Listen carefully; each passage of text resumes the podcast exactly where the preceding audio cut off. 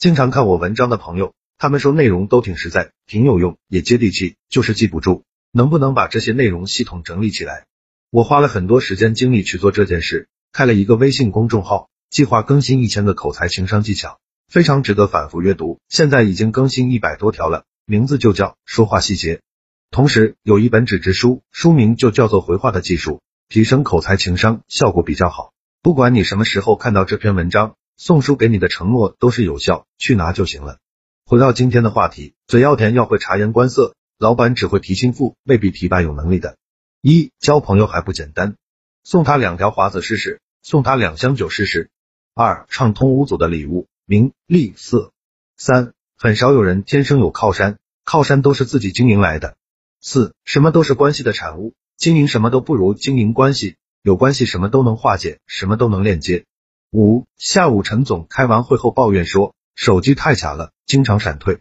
小李第二天早上就给陈总送了一部新款苹果过来，说到本来买给我爸的，可是太先进了，我爸不会用，退回去也麻烦，您看看能不能用，能用的话帮帮忙，不然就浪费了。六，成年人要记住这三个点处事之道：一，砸，对待有利于自己的人要大方，把平时省下的钱用来请牛人吃饭，把钱花在有用的人身上叫做投资，眼光放远点，抠和省是你贫困的主要原因。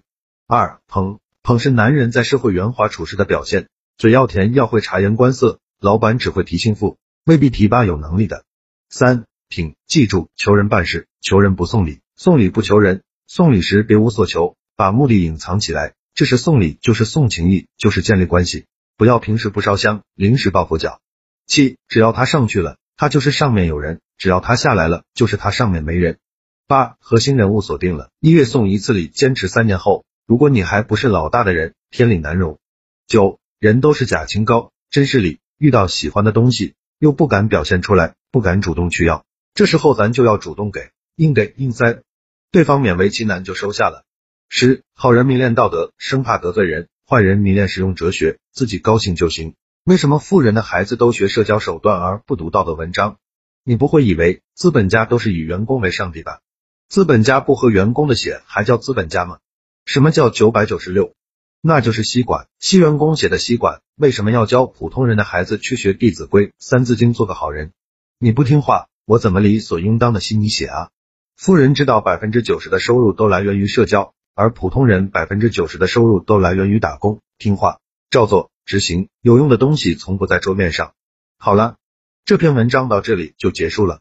想看更系统全面的内容，去我公众号说话细节就可以慢慢看了。记得去拿一本纸质书，二百页，很划算，肯定能让你短时间内快速提升自己的口才和情商。现在马上去就对了。